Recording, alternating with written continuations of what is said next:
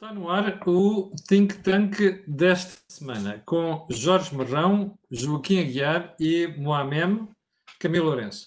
Bom, como se recorda, nós hoje começámos o dia com uma espécie de conferência da mão visível uh, para o Jornal de Negócios, o meu jornal. Uh, acontece que não estávamos a contar aquela hora que fizemos uh, o, o direto que houvesse uma decisão do Tribunal Constitucional Alemão. Tocámos num assunto muito pela rama, e vamos agora, no Think Tank, tentar perceber o que é que ela significa, qual o seu alcance e de que forma é que pode vir a afetar Portugal. Joaquim Aguiar, quer dar o salvo de partida? Bom, não sei se é de partida, não sei se de facto uh, a Romaria já começou, mas uh, que se discutiu no. O que é que a Romaria? A, a, Romaria, já vamos ver o que é. A Romaria é o destino da Europa. Porque o que se discutiu no Tribunal Constitucional alemão foi a resposta a uma queixa apresentada por um partido de extrema-direita, a AFD, que uh, punha em causa decisão de 2015 da compra de títulos por parte do Banco Central Europeu, títulos de dívidas públicas dos Estados-membros. Ora, isto é de 2015. Eh, esta questão já se discutiu várias vezes, até que hoje há uma decisão do Tribunal Constitucional Alemão com os juízes a dividirem-se 7 para 1, o que é de facto uma maioria muito significativa. Exatamente. A decidirem-se pela ilegalidade das decisões do Banco Central Europeu nesta matéria, porque consideram que são contrárias às leis constitucionais alemãs. Portanto, estamos a discutir o confronto entre uma decisão nacional e uma decisão comunitária. A União Europeia já reagiu a essa primeira uh, decisão do Tribunal Constitucional Alemão uh, e, uh, numa declaração pública, é declarado que a legislação da União Europeia é superior às legislações nacionais. Mas isso não é assim. Isso é verdadeiro. É assim, é. Agora, os juízes alemães do Tribunal Constitucional declaram uma outra coisa. É, declaram que o Banco Central Alemão deve vender as posições de capital que tem no seu balanço do Banco Central Europeu. Portanto, a decisão do Tribunal Constitucional uma ameaça e a ameaça é obrigar o Banco Central alemão a vender a posição que tem de créditos do Banco Central Europeu. Portanto, estamos confrontados, e aqui é que entra a Romaria, estamos confrontados com um desafio central uh, em relação à existência da União Europeia. E o que é que é a Romaria, então? As políticas comuns são ou não superiores às políticas nacionais. Porque se estivermos sempre dependentes de decisões de tribunais constitucionais de cada um dos Estados-membros, então, de facto, não existe União Europeia. Existe uma agregação de Estados europeus com geometrias variáveis. Joaquim, então como é, como é que se resolve este conflito entre uma instituição de um Estado e uma instituição supercomunitária, ou, ou, ou acima de instituições nacionais? Para percebermos o que é que está em jogo, temos também de reconhecer que os mercados não funcionam em termos nacionais. Claro. Os mercados funcionam em termos das garantias de mobilidade de capitais uh, entre legislações. Se as legislações são nacionais, os mercados passam a responder àquilo que são as condições nacionais. Perdeu-se o efeito da União. Agora, isso significa necessariamente que se perdeu o efeito do euro. Porque se cada país pode ter as suas políticas monetárias próprias, então não há moeda comum. Bom, então não acha que nós que o governo há duas soluções para isto. Ou o BCE vem esclarecer rapidamente as dúvidas do Tribunal de Bundesbank, o que pode fazer que se o Conselho de Governadores vai se reunir já na próxima semana, ou então o governo alemão tem de clarificar a lei. É aí que a Romaria começa. A Romaria começa quando se tiver de reconhecer que para existir a legislação europeia é preciso que as legislações nacionais aceitem ajustar-se ao que for a legislação europeia. Então, a partir daí, estamos a ter o espaço da União Europeia. Em isso não acontecer, de facto, estamos sempre sujeitos a estas divergências nacionais. Joaquim, outra pergunta. Se a Comissão Europeia, que é a guardiã dos tratados e é o Executivo Comunitário, apresentar queixa ao Tribunal de Justiça de, de Luxemburgo e este declarar que, não é, que uh, a decisão é sempre do BCE e não de, do, do Bundesbank, isto não resolve o conflito também? Não, tem uma possibilidade que é os alemães saírem.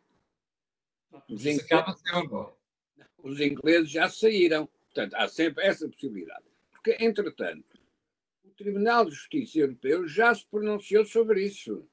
E pronunciou sobre isso considerando legais as ações do Banco Central Europeu.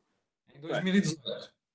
Resumindo, e isso é que é a Romaria, resumindo, isto é um jogo de sombras em que nós vamos olhar para a parede e esquecemos que é que são os movimentos dos corpos. De facto, penso que as autoridades alemãs, políticas e financeiras, estão a clarificar o terreno para que as políticas europeias possam existir. É aí que eu queria chegar. Nós estamos perante uma situação em que até podemos ter uma aceleração do movimento político barra federalista essa aceleração é inevitável porque a crise sanitária não está resolvida, isto é, continua a haver infecções, poderá haver uma segunda onda de crise sanitária quando chegarmos ao outono e as economias europeias continuam bloqueadas. Hum. E significa que todo o comércio na zona euro está neste momento bloqueado. Ora, vão ser precisas políticas europeias com força vinculativa sobre as decisões nacionais. Isso significa a aceleração da unificação europeia. Deixa-me ir ao Jorge Marcão, antes de mais. Oh Jorge, qual é a tua primeira apreciação àquilo que se decidiu em Carlos Rua? o Joaquim chamou-lhe a Romaria, eu diria que é um tiro de partida. É um tiro de partida, é um tiro de partida para um debate que tem que ser feito dentro da sociedade alemã, que foi a ideia, de, no fundo, da extrema-direita, que foi que fizesse esse debate.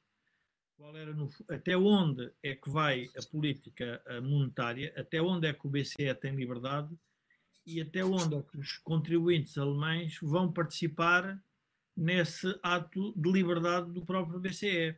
E, portanto, é isso que está em causa. Um, e, e, portanto, é, porque é que é o tiro de partida? Porque quando nós, uh, uma coisa é observarmos esta decisão à luz de 2011, em que só tínhamos um problema muito localizado, que eram em três ou quatro países.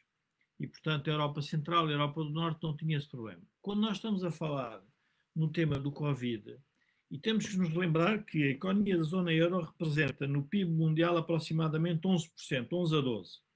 Uhum. Tem que partir para captar os recursos mundiais para fazer face ao Covid para a Europa como um todo. Onde é que estão esses recursos? Os países do Sul já sabemos que não os têm. Portanto, tem que ser os países do Norte. E, portanto, esta assimetria de partida para a solução do problema obriga, ou seja, há aqui, um, há aqui um timing até muito especial, porque é no exato momento em que se percebe que vem um pacote muito superior ao pacote de 2011 que vem a decisão do tribunal e, portanto, nós estamos confrontados, ou seja, o tribunal faz a decisão no momento certo, quer dizer, bom, é melhor os senhores discutirem como é que nós vamos operar para a frente. Eu queria relembrar que eu penso que nós já falámos isso no think tank passado, que, passados, que uh, os tratados são para se cumprirem. Os tratados foram feitos, foram referendados, são 27 parlamentos e, portanto, nós podemos querer atropelar à conta da crise todo um conjunto de legislação. Não vai ser possível porque a Europa funciona ainda em Estado de Direito. Portanto, nós podemos aqui rasgar a Constituição, dizer que estamos borrifando para ela, que não faz sentido nenhum. É bom relembrar que quem hoje anda a rasgar a Constituição, na altura acusava o governo anterior que estava a ir sempre contra a Constituição. Os alemães agora estão a fazer ao contrário. E, portanto, nós temos que ter algum cuidado com o tipo de afirmações que vamos fazendo ao longo do tempo, porque isto tem algum ricochete. E o ricochete agora apareceu querendo com isto nós dizermos que não estamos interessados que a Europa nos resolva o problema. Ou seja, nós não vamos conseguir resolver o problema sem os recursos europeus. E a Europa não resolve o problema sem todos os recursos disponíveis, porque nós não sabemos qual é o impacto que vai ter o Covid na Alemanha versus Portugal, Espanha ou Itália.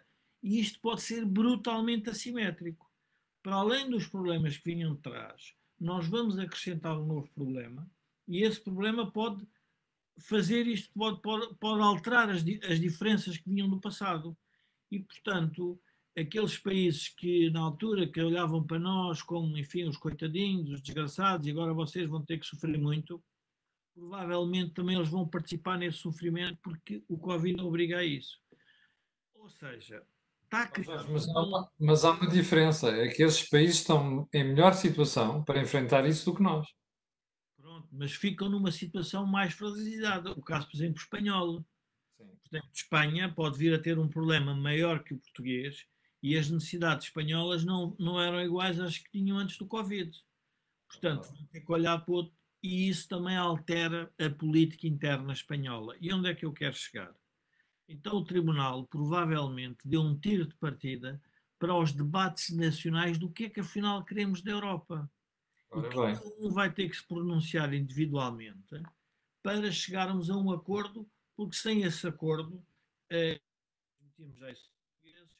o empobrecimento dos países que estão na tal situação de partida má, agravada pelo Covid, vai ser brutal, que é, é isso que ninguém pretende. Mas Jorge, uma pergunta.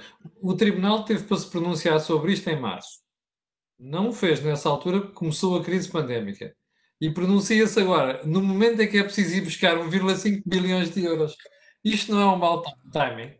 Isso é um timing, é um timing, mas é um timing porque é um timing quase, diria, não sei se é perfeito, porque nós precisamos do dinheiro rapidamente. Ou seja, é preciso perceber uma coisa que é relevante, que é o timing da economia dos mercados não é bem igual ao timing político. E o timing dos mercados, como é muito rápido, significa uma destruição da economia significativa se o time político não acelerar.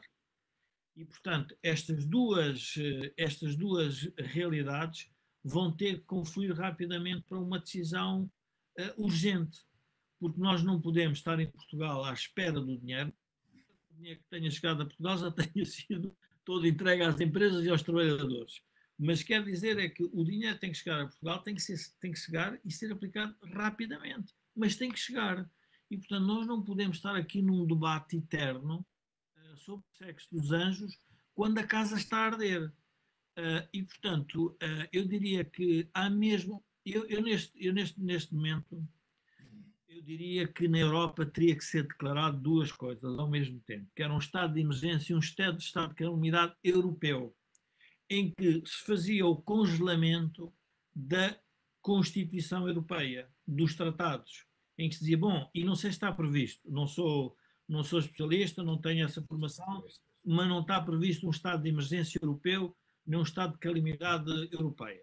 Mas quase que isso era obrigatório, porque neste momento, se vamos seguir o processo normal de decisão, eu diria que vamos ter um ano uh, económico e social muito duro e que muito acho que as populações não merecem, não é? Portanto, acho que é um que nos ultrapassa, no fundo é algo que ultrapassa um país, uma sociedade e que tem que ser rapidamente hum, debelado. Joaquim, é possível o governo alemão contribuir para a clarificação daqui do problema da lei, ou seja, dos tratados, é, da própria lei alemã, sem mexer na Constituição alemã? Bom, os alemães nunca foram conhecidos por uma grande inteligência política. São voluntaristas, são produtivistas, mas a sofisticação uh, das relações políticas são mais para italianos e franceses.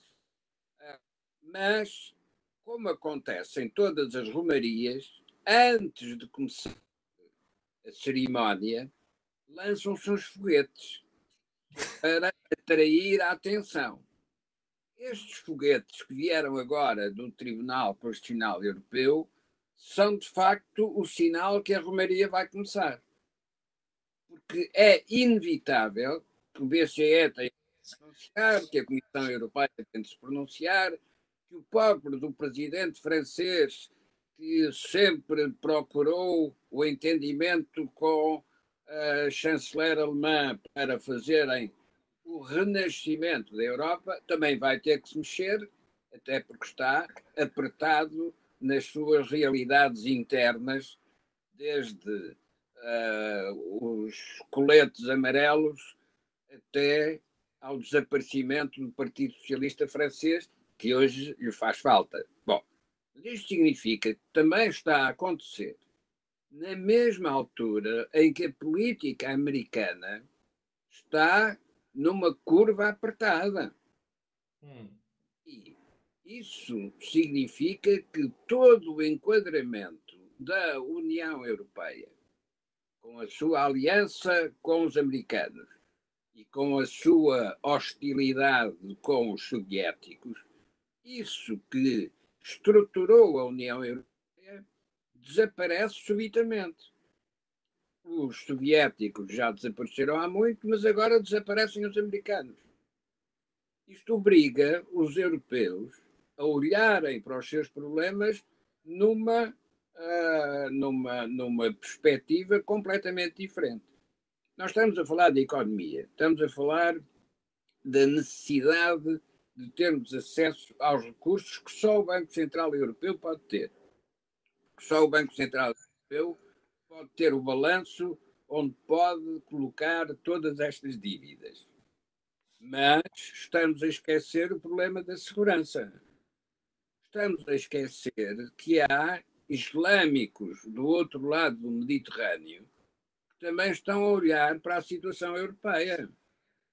E nós iremos assistir seguramente a algumas tentativas de desestabilização da situação interna europeia com movimentos de ataques terroristas. E podemos estar subitamente numa emergência para além da sanitária, uma emergência de segurança. Para a qual ainda não existem políticas comunitárias eh, fundamentadas e, e, e globais e, e, suficientemente desenvolvidas. Mas não existiam porque existia a NATO. Se a NATO se fragmentar, se os americanos continuarem a afastar-se e a isolar-se, facto, a Europa vai ter que fazer o quê? Que se unificar.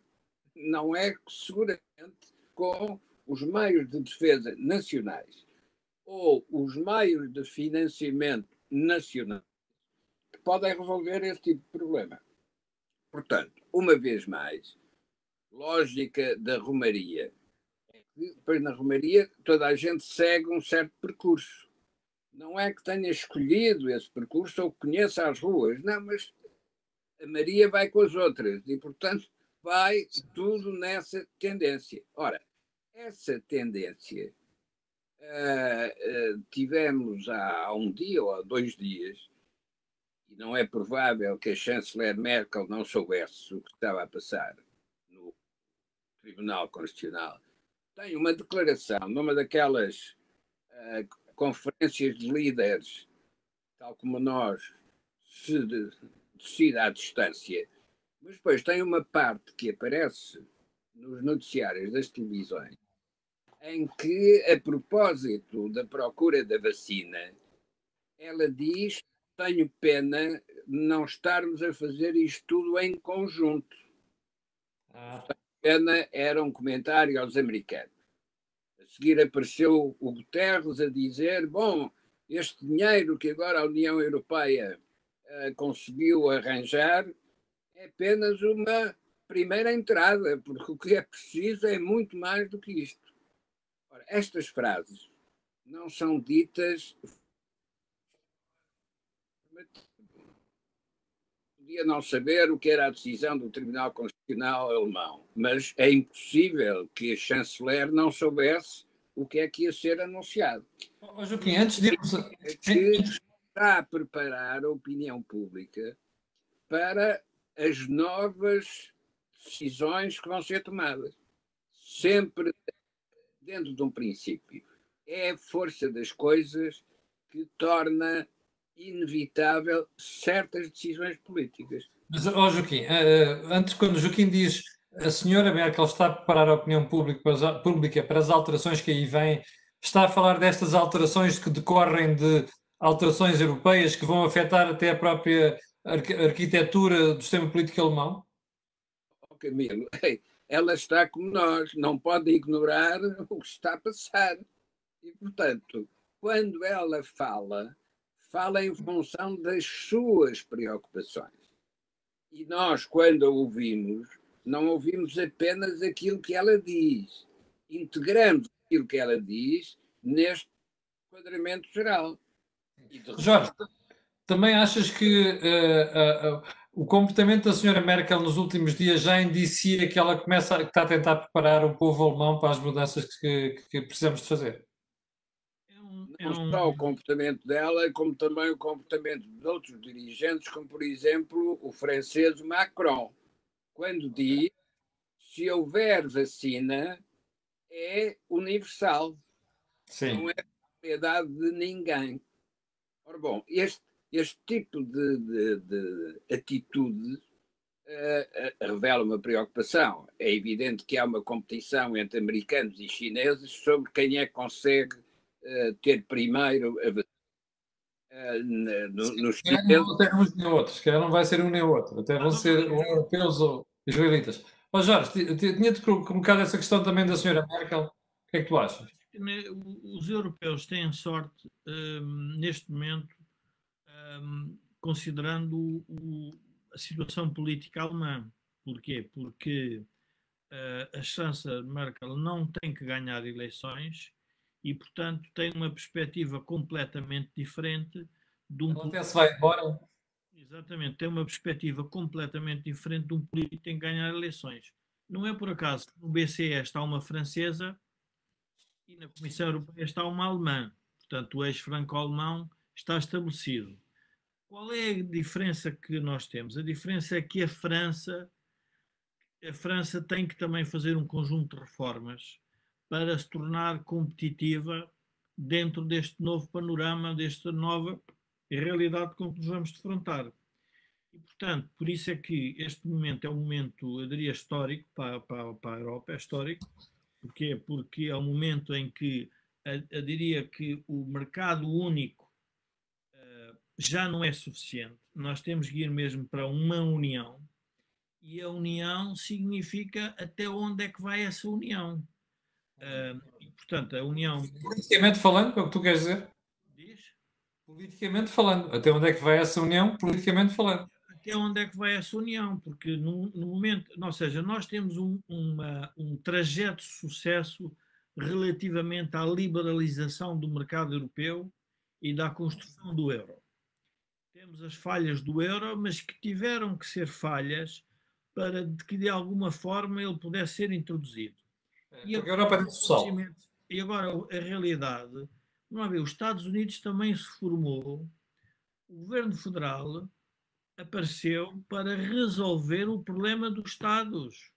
E, portanto, quando os Estados transferiram a dívida para o governo federal, foi quando o governo federal lançou os impostos federais. Mas os Estados ficaram obrigados a quê? A ter contas públicas certas, zero. Agora a pergunta é: como é que se tem contas públicas certas, zero, em 27 países que têm um regime um, constitucional diferente em alguns deles e com eleições perfeitamente desarticuladas? Ora, uma federação, se se quiser pensar estrategicamente, tem que ter um ciclo político. E, portanto, este ciclo político torna isto tudo muito mais complexo. E aí vai surgir, eu acho que este é o momento em que podem surgir realmente as lideranças europeias que têm que se afirmar para dizer há aqui uma solução. O que me pareceu pela decisão do Tribunal Alemão, esta é a parte que é mais, hum, eu diria, mais, hum, mais inusitada, mais estranha, é que eles estão a dizer na prática isto não pode ser feito às escondidas das populações. É, exatamente. Isto não é um debate em que os conselhos de ministros se, chegam lá e dizem vamos resolver isto à revelia das constituições. E isto é muito violento, porque significa que parecia que havia uma corrente tecnocrática que vinha dizer: Bom, meus senhores, é muito fácil a solução. Está-se mesmo a ver, os do Norte passam para o Sul, os do Sul vão ter que fazer aqui umas coisas. Não, não, isto não, não é assim que vai ter que ser feito. Portanto, uh, obriga a uma reflexão muito, muito mais profunda, uh, país a país.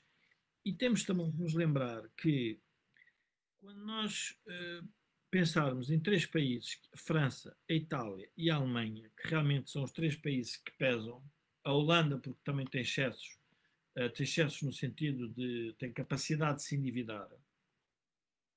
Só estes, estes países, estes quatro países juntos, se se sentarem, se fizerem um G4, neste caso é um E4, uh, se chegarem a acordo, nós temos o nosso problema resolvido. Depois nós vamos atrás eu diria do, diria do rebanho europeu.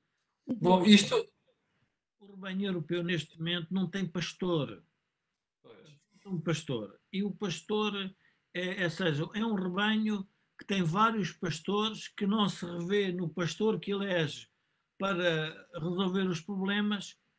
E isto é uma coisa, quer dizer, é uma situação que tem que ser resolvida muito rapidamente, Camilo. Porque... Pergunta seguinte para vocês dois é de que forma é que tudo isto vai afetar neste momento Portugal? Porque nós estamos neste momento a olhar para o céu à espera não do helicóptero, mas de um super jumbo, não é? que abra a porta e largue notas por aí fora. Nós estamos à espera, mas vamos na Romaria.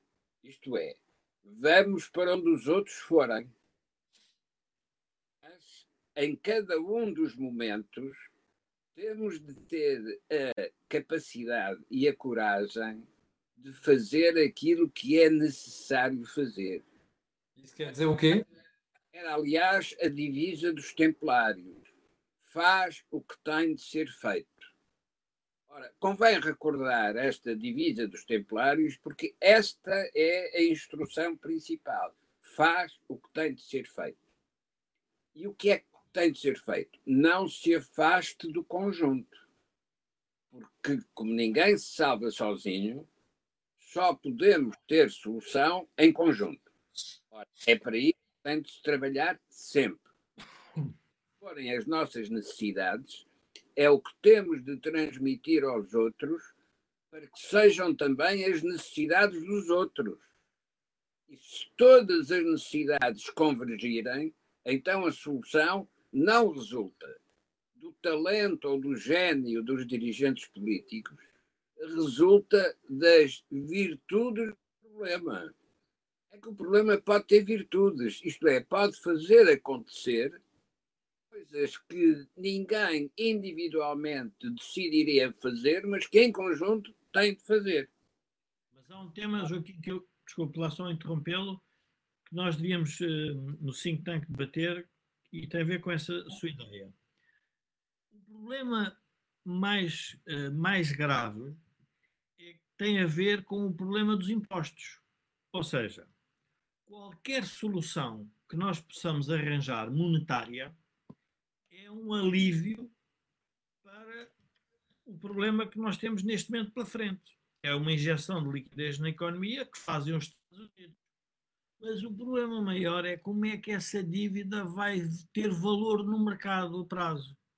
E aí vem o tema dos impostos. Ou seja, uh, e é algo que a política, e aí é onde eu uh, não é discordo do Joaquim, acho que não estou tão otimista que o problema gera virtude, porque para isso significa que os políticos vão ter que enfrentar os eleitorados, vão ter que explicar que o problema agora passou a ser um problema monetário, mas também um problema fiscal e de competitividade. E, portanto, isto é uma coisa que se discute em tão curto espaço de tempo? Não percebi? Isto é uma coisa que se discute em tão curto espaço de tempo? A casa está a arder, Camilo. Exatamente, que nós temos uma casa a arder. É essa a pergunta. A casa está a arder, nós já sentimos o calor do fogo, mas há um bombeiro que sabe o que é que tem de ser feito. E o que o bombeiro sabe é que no taxation without representation. E, portanto, é pela via da tributação vamos definir o que é a legitimidade política, o que é a representação política. O que é que eu quero dizer com isto? A garantia da dívida são os impostos futuros. Tem razão o Ministro da Economia quando diz dívida agora são impostos amanhã. Não é só para pagar, é que para ter a dívida agora precisa de oferecer como garantia impostos futuros. Portanto, uma garantia que seja credível. Ora, a garantia credível significa um imposto europeu.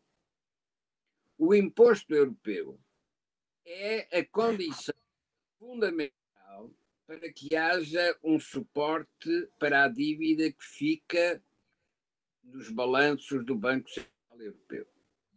E para que o mercado, e para que o mercado tenha a percepção de que há uma garantia por trás dessa dívida. Ora, para ter esse tipo de tributação, é preciso que não seja uma tributação sobre o rendimento, mas seja uma tributação sobre as transações. É o imposto típico de um mercado comum. O mercado comum significa liberdade de transação. Então, na liberdade de transação é o momento em que se faz a tarifagem tributária. E todos pagam em função do volume de transações que têm.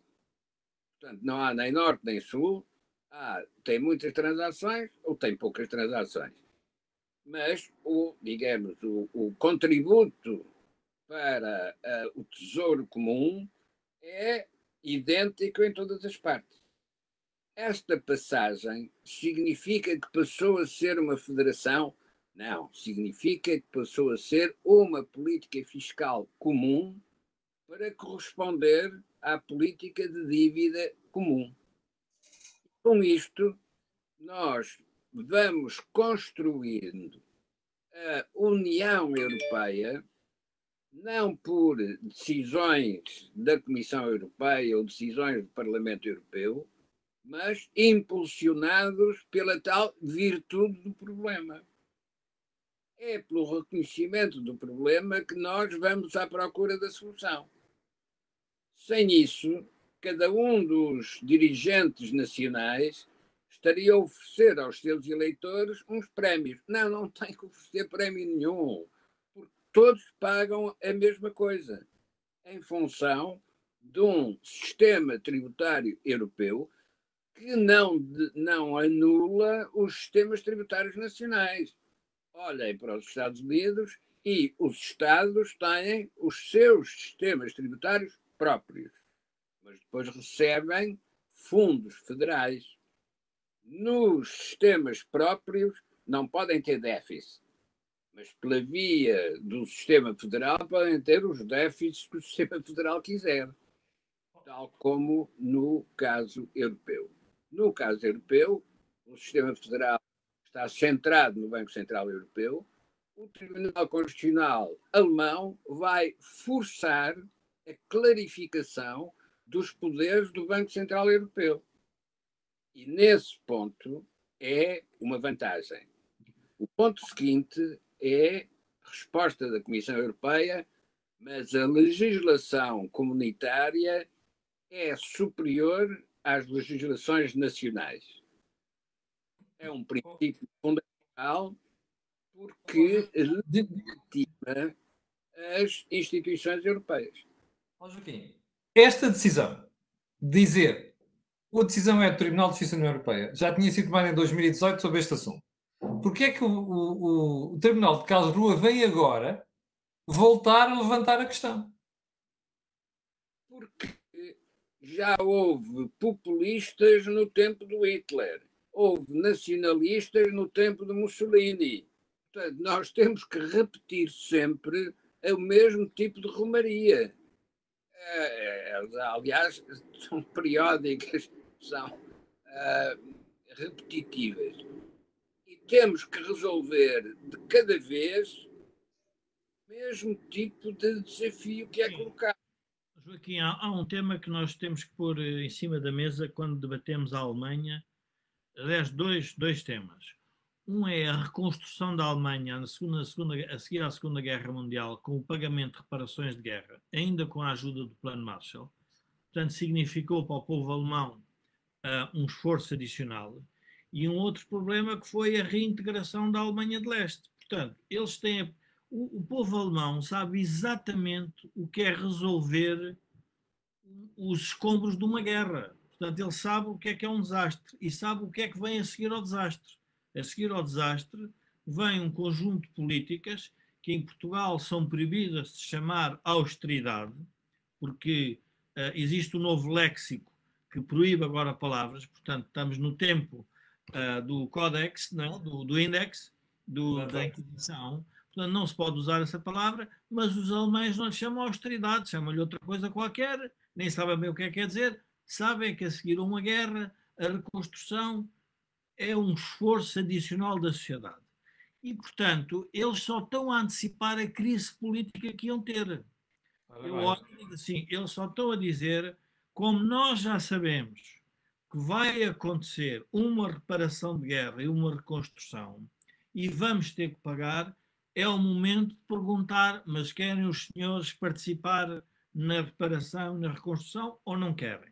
E, portanto, eu acho que foi o momento eh, eu diria, crucial e, e diria que é uma chamada para a Europa do Sul brutal. Nós vamos ver a política portuguesa em três ou quatro semanas a mudar drasticamente. Porque agora passou a ter um problema muito sério. É que o dinheiro, na altura, ainda achávamos que chegava. Agora pode chegar, mas pode ser muito tarde. E isso. Sim, é Jorge, está, está, Estás a dizer que vamos ter alterações, por exemplo, nos impostos e na despesa? Não, nós vamos ter alterações no discurso e na narrativa política, porque na substância o bombeiro só está com a mangueira a apagar os fogos e os fogos, isto é importante perceber que os fogos em Portugal hum, descontrolam-se rapidamente. De acordo, são filmados de acordo com alguns interesses. Há fogos por todo lado, mas só filmam os que têm pouca, pouca chama. Mas os fogos vão ser de tal forma alargados que de repente nós vamos ter uma alteração, podemos vir a ter uma alteração na narrativa política e de comentário de opinião pública, porque nada disto é neutro, é só a maior economia do euro, é a economia que sustenta o euro, é a economia exportadora da zona euro, portanto é o país que recolhe todas as poupanças do mundo porque é um país seguro. Portanto, tudo isto tem que nos levar a pensar, a refletir e termos algum bom senso e, diria, alguma tranquilidade e serenidade de analisar. Não vale a pena, uh, cada vez que um, um dirigente bloquista ou mais radicalizado da esquerda vier dizer que uh, lá vem os alemães com o problema deles, eu acho que neste momento é melhor ele estar sossegadinho, porque este é um aviso muito sério à navegação. Joaquim, acha que vamos ter uma alteração da narrativa política nas próximas semanas? Em Portugal?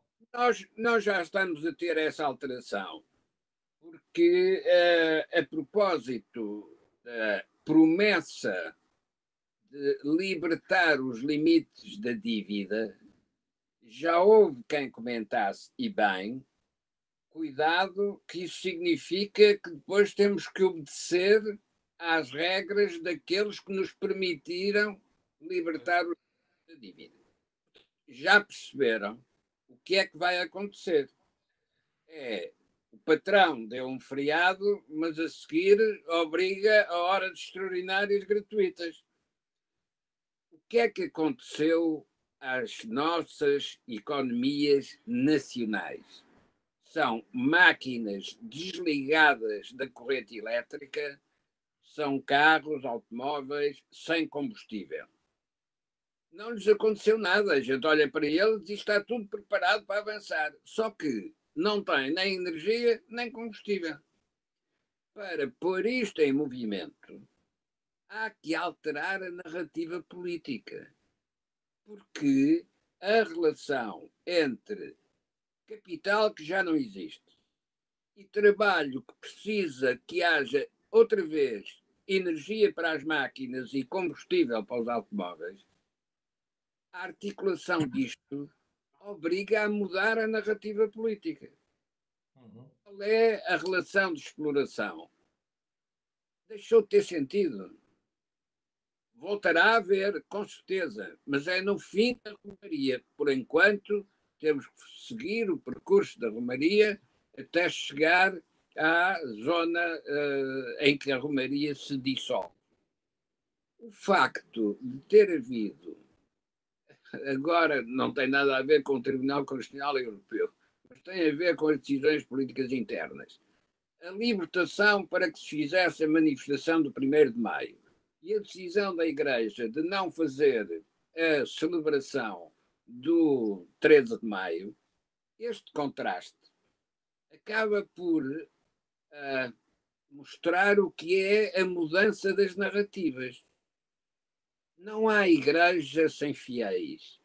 E os fiéis manifestam-se nas cerimónias, eh, nas peregrinações, nos grandes ajuntamentos. Mas pode haver sindicalismo sem manifestações. O sindicalismo das comissões de trabalhadores que negociam as melhores condições para os, uh, o funcionamento de empresas. Neste quadro, a manifestação dos sindicalistas do, no 1 de maio é uma manifestação vazia de conteúdo. Ah, é para celebrar uma conquista que temos do 25 de Abril. Não, não celebraram conquista nenhuma, só mostraram a sua irrelevância. Mas então, uma igreja sem fiéis é o quê? É a cerimónia do Papa sozinho na Praça do Vaticano a uh, comunicar com o mundo. Saca. Mas, oh, oh, Joaquim, eu diria que eu diria estava estava a ouvi-lo e estava a pensar, são duas instituições que têm como preocupação central a ideia de uh, acabar ou eliminar com as desigualdades, está preocupado com os mais desfavorecidos da sociedade. E a resposta é completamente diferente. Enquanto a Igreja, com o seu estatuto milenar, consegue perceber que o problema é de uma dimensão de tal ordem que diz aos fiéis: fiquem em casa, a outra parte que não percebeu que não vai haver sindicalismo sem empresas, não vai haver sindicalismo sem ajuda europeia, Portanto, não tiveram a coragem de parar e pensar nos trabalhadores, pensaram neles próprios, ou seja, em vez de se dedicarem a pensar em qual era a relação que iriam ter com o patronato, porque neste momento era o momento de Portugal pensar num contrato social diferente para a solução, ainda estão na narrativa antiga. Nós vamos ter que manifestar porque os direitos dos trabalhadores vão ser, eh, vão ser ofendidos. Não, é dos cidadãos em, em geral. Nós todos estamos a sofrer com uma crise de proporções inimagináveis. Onde nós temos o homem mais rico do mundo, perde numa semana 45 mil milhões, temos que perceber qual é a dimensão do problema que estamos a falar. E, portanto, este é um, é um vamos ver, são fenómenos, são acontecimentos que revelam, hum, eu diria, hum, a identidade das, das, instituições. Quer dizer, a Igreja percebe que vai ter mais fiéis, vai, vão haver pessoas a sofrer mais, vai haver pessoas com mais problemas. E os sindicatos, se não perceberem que têm que fazer um acordo com as empresas, com os patrões, com os empresários, com quem for, para resolver o problema que é como é que pagamos a dívida? É com trabalho e com riqueza criada. Vão ter mais problemas. Estão atrás da conversa de que vai haver direitos adquiridos. Ora, eu não sei o que é que é direitos adquiridos neste momento, com, com a dimensão desta crise. E, e nós temos que nos lembrar outra coisa que ninguém falou e que é muito estranho. Na crise anterior, qualquer coisa que se fizesse para resolver o problema era uma ofensa aos direitos adquiridos nós tivemos um estado de emergência que aboliu os direitos. Não é adquiridos nem por adquirir. Os críticos doutora, e os críticos da outrora não abriram a boca agora. Diz? Os críticos da outrora não abriram a boca agora. Não, não, mas não é questão de abrir, é, é não, não, não, não olhar na perspectiva histórica. Quer dizer, nós começamos por ter em causa alguns direitos. E com esta crise sanitária abolimos direitos usando a crise sanitária, mas estamos a perceber que, para além da crise sanitária, há um conjunto de direitos que a sociedade acha que tinha adquiridos que vão ser postos em causa. Hum. E quando a própria igreja diz é um direito adquirido dos fiéis ir a 13 de maio a Fátima, a própria igreja diz não é, não pode ser. Não é, vocês não têm esse direito, porque é um direito que vai ofender a, em geral a, a população em geral. Muito bem. Moral da história. Chegamos ao final de, do Think Tank de hoje, um bocado mais curto, até pelo esforço que fizemos hoje de manhã no meeting com o Jornal de Negócios, com esta conclusão. Um, vamos ter esclarecimentos muito rápidos na Europa, na Alemanha, vamos ter avanços políticos mais rápidos do que estávamos a pensar. Para Portugal vai haver implicações, nomeadamente a alteração da narrativa política nas próximas semanas. Jorge Marrão, Joaquim Aguiar e as 2.100 pessoas que estão a ver, eu quero agradecer a vossa colaboração. Quero pedir a quem está a ver aquilo que peço sempre, que é colocar um gosto de fazer partida nas redes sociais. Na quinta-feira voltamos com o Mel Talks. O Think Tank volta na próxima semana. Quanto a mim, já sabe, amanhã de manhã, às 8 da manhã, cá estarei para atazanar os vídeos no programa Diário da Cor Dinheiro. Obrigado, com licença, e até amanhã às 8.